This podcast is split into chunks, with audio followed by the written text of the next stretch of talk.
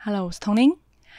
这集呢要来分享的是 B to B 的行销啊，最重要的是什么？B to B 的行销啊，我觉得跟 B to C 有很大的差别。我觉得应该大家有在做行销的，大概都有了解，行销大致上有分三种：B to B、B to C、C to C 嘛。那 B to B 呢，就是企业要贩售产品给企业，是法人对法人的。那这集呢，要来讲最大的差异和最重要的是什么呢？我们呢，就是先来讲我们就是这半年来啊，在做一些带状性节目的时候，收集到的一些资讯哦。我们的主管啊，他请了一群呃。我我不太知道他是哪里的人脉，他要找到一群大大学生，那可能一起来做一些相关的研究。然后里面的这些研究呢，呃，他们的起初是写是做了一份问卷，把这份问卷呢提供给他们来做填写。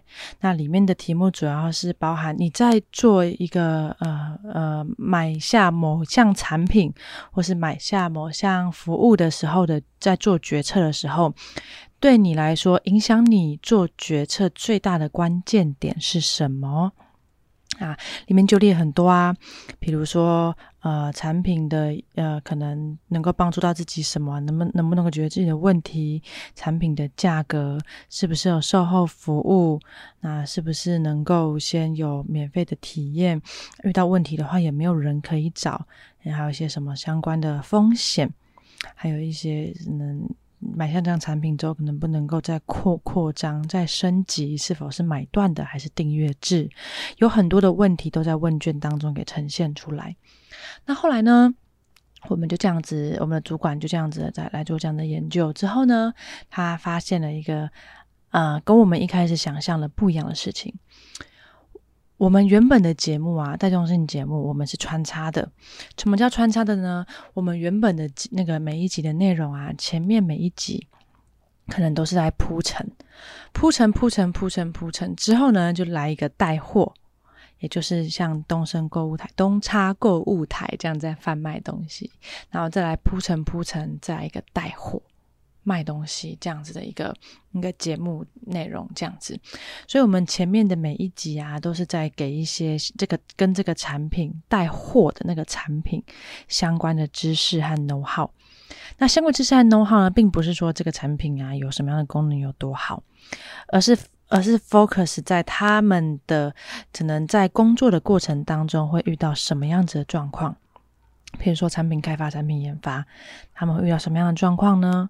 产品研发开发之后呢，他们的采购遇到什么样的状况呢？设计遇到什么样的状况呢？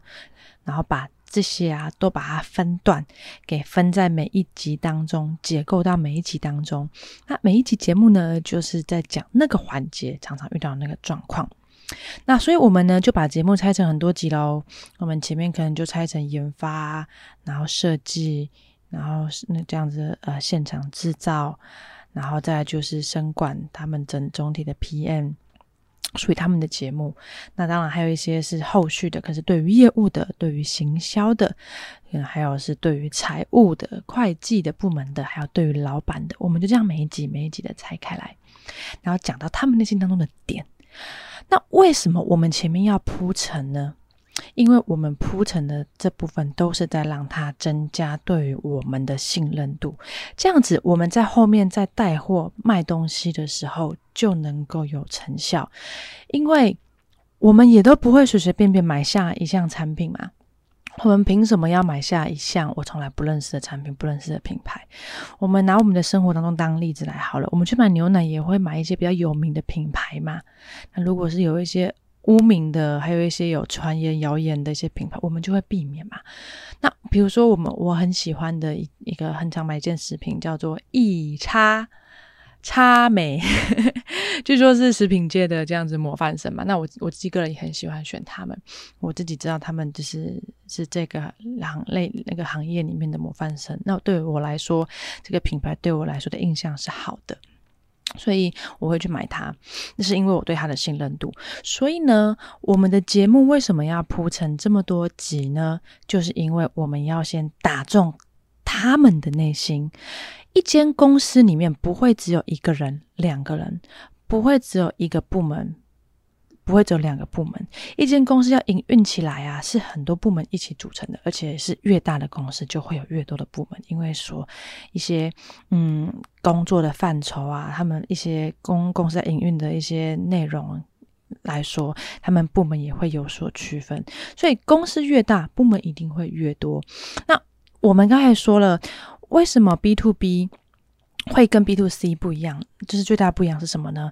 也就是 B to B 是我们卖东西给公司，而我们卖东西给一个人的话，只要他自己决定就好了，他只要有钱。他只要呃觉得他相信了，他就能够来尝试哦，我买买看，我试试看，我试用看看等等的。只要他一个人，我只要说服一个人就好。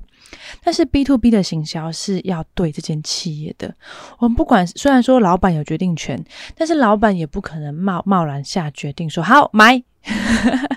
当然有那种很有钱老板，或是比较特别老板例外啦。但正常来说啊，一间公司啊是要看整体的公司营运方向。买下这个东西之后，对公司整体来说会不会有帮助？特别是营收这方面能不能够得到帮助？或者是还有呃还有还有就是他们的部门跟部门之间，他们在使用这项产品的时候，是不是真的能够帮助到他们的？还是我买下这个东西之后，对于某个部门有帮助，但是对另一个部门来说却是个负担呢？老板啊都会考量这些，因为老板。所带领的是一间公司，而公司的存在目的就是来赚钱的，就是要赚钱的。没有公司要来开，就是没有要没有一个老板会想要开公司来赔钱吗？没有老板想要开公司来，就是来呃养，只是养员工而已嘛，一定都是要赚钱的。所以公司要买下一项产品的时候，要考量的就是我买下这家东西能不能对公司带来帮助。好，他评估了可能有。那会不会有风险呢？我买下这项产品之后，对公司会不会有什么样的产品？比如说投资设立花了一大笔钱，可是最后却没有什么样子的效果。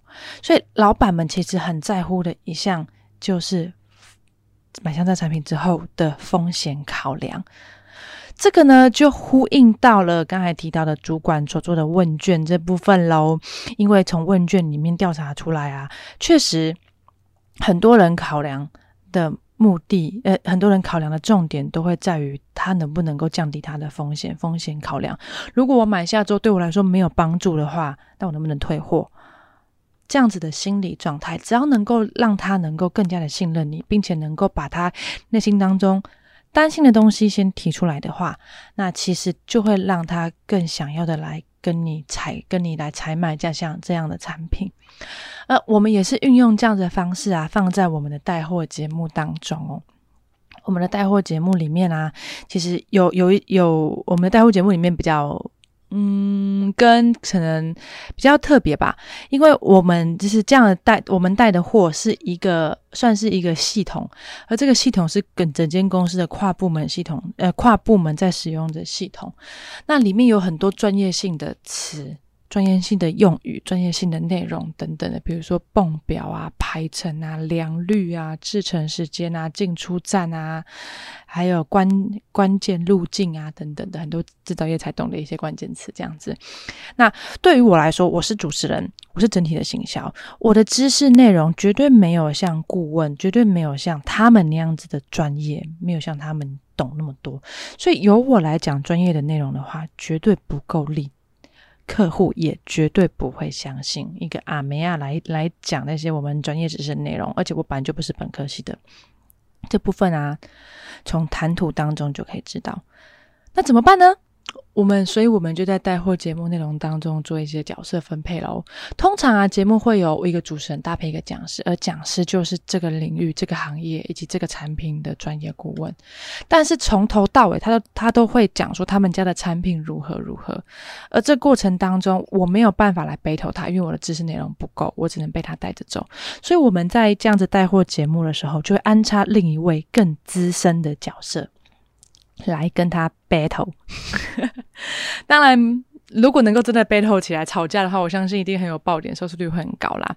但是其实啊，我们还没有，呃，我们并不是要创造这样子的，呃，可能这样子的，呃节目效果。当然，如果能够这样最好了。我们还缺演员，如果你有兴趣的话，欢迎来找我。对，那我们是怎么做的呢？而且我们现在的我们是刚开始做没多久，才做半年，我们没有那那么多的资源可以怎么请演员啊，了解就是了解这部分的专业人士来 battle 这样子。而且其实我们表面上是说 battle，但其实啊，我们呃说的比较完，就是比较呃直白一点的话，其实是指说我们在邀请另一位专业人士，用更公平的角度来分析。点出这件事情不同角度的意义体，把它点出来。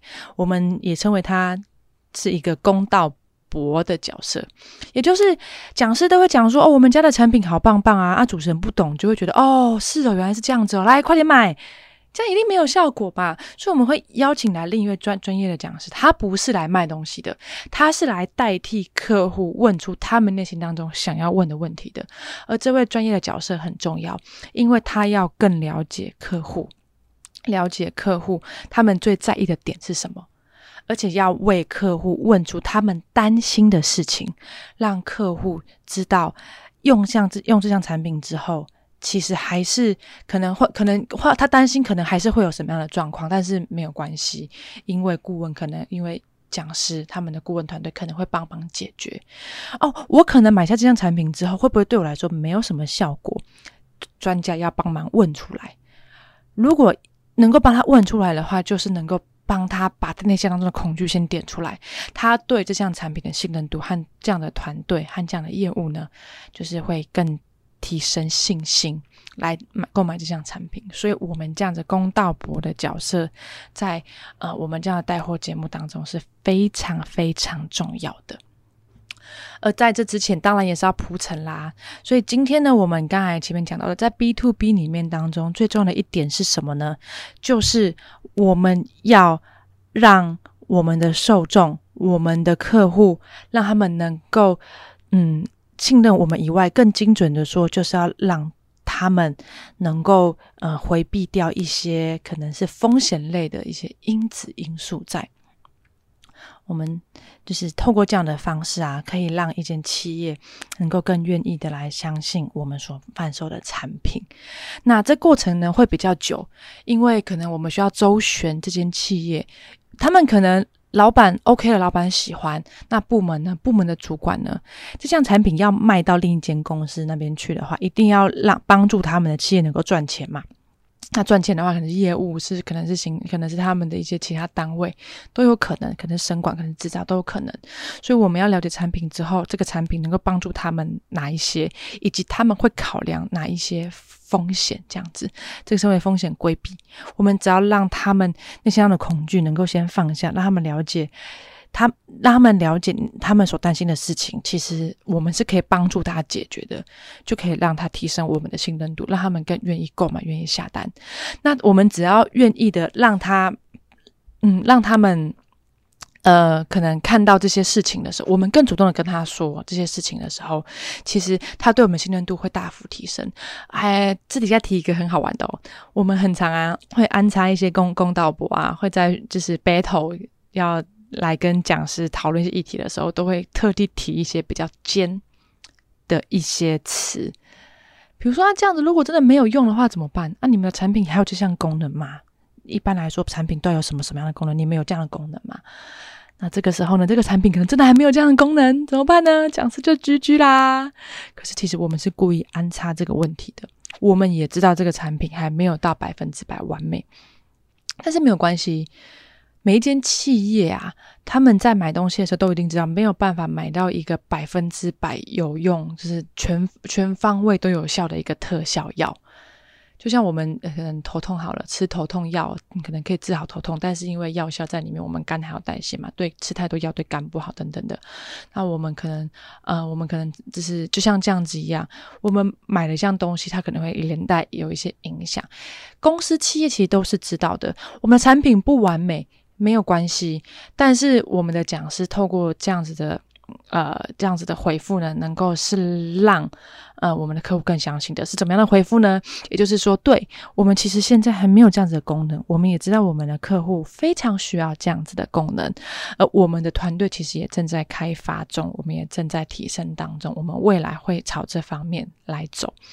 当这样子愿意承认，而不是在硬凹说哦没有啊，这个其实不太需要啊。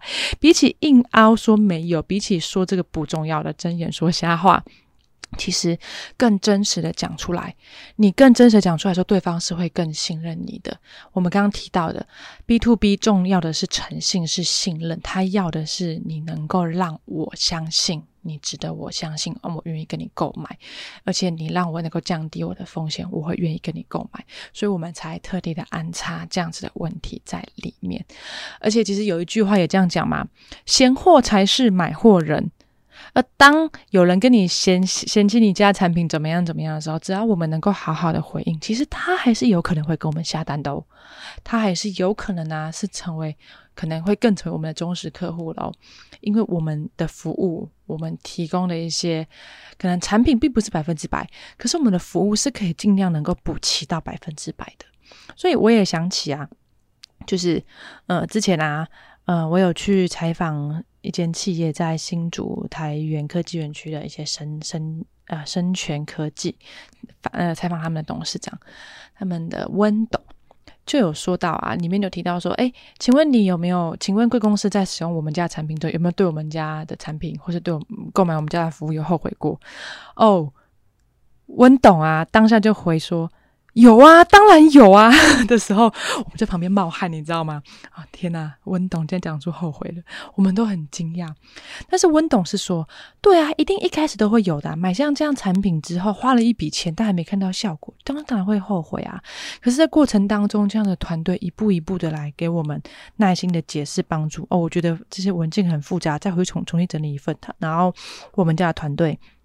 就回去再整理一份资料出来，然后给温董看，让温董开始越来越愿意相信我们，然后再来有进一步的跟我们更多的合作，甚至到我们能够到他们家去采访他们，能够把他们家的一些呃，可能一些呃。企业里面的一些知识能够再被带出来，这是一件很不容易的事情，而这都建立在我们之间有信任，而信任建立在能不能够降低他内心当中的恐惧和一些风风险的对一些风险的担心。做到这一点的话，其实就很重要了。就是能够更加的来下单啦，好啦，那这个就是今天的分享，主要是在分享 B to B 行销当中最重要的关键一件事情是什么，也就是风险规避啦。呃，企业要的是一整间企业的营运方向，所以我们一定要让风险规避这部分更多的能够被提早的被呈现出来，企业就会更相信你们家的产品喽。好，那童宁呢是在。科技业里面做行销活动 PM 的，那我们的公司主要是在做 B to B 的一些产品，我是在做 B to B 的行销。那我的频道当中呢，会有很多 B to B 相关的一些呃工作的一些记录，还有实际的一些策略。如果你有这样兴趣的话，欢迎订阅我的频道，订阅我的 YouTube。那还有，如果你是在听 Podcast 的话，嗯嗯，记得来订我的看，来订阅我的 YouTube 哦。那你是在。从 YouTube 上面正在看的话，那我这里有 Podcast 哦，让你在开车过程当中也可以直接听一集的内容。那想跟我互动的话，可以加我的 IG，我可以从中跟你有很多的互动哦。有任何想要了解我们 B to B 在做什么的话，以及相关策略的话，其实都可以更多的来关注我哦。我是童宁，我是在做 B to B 行销活动的 PN 下期见，拜拜。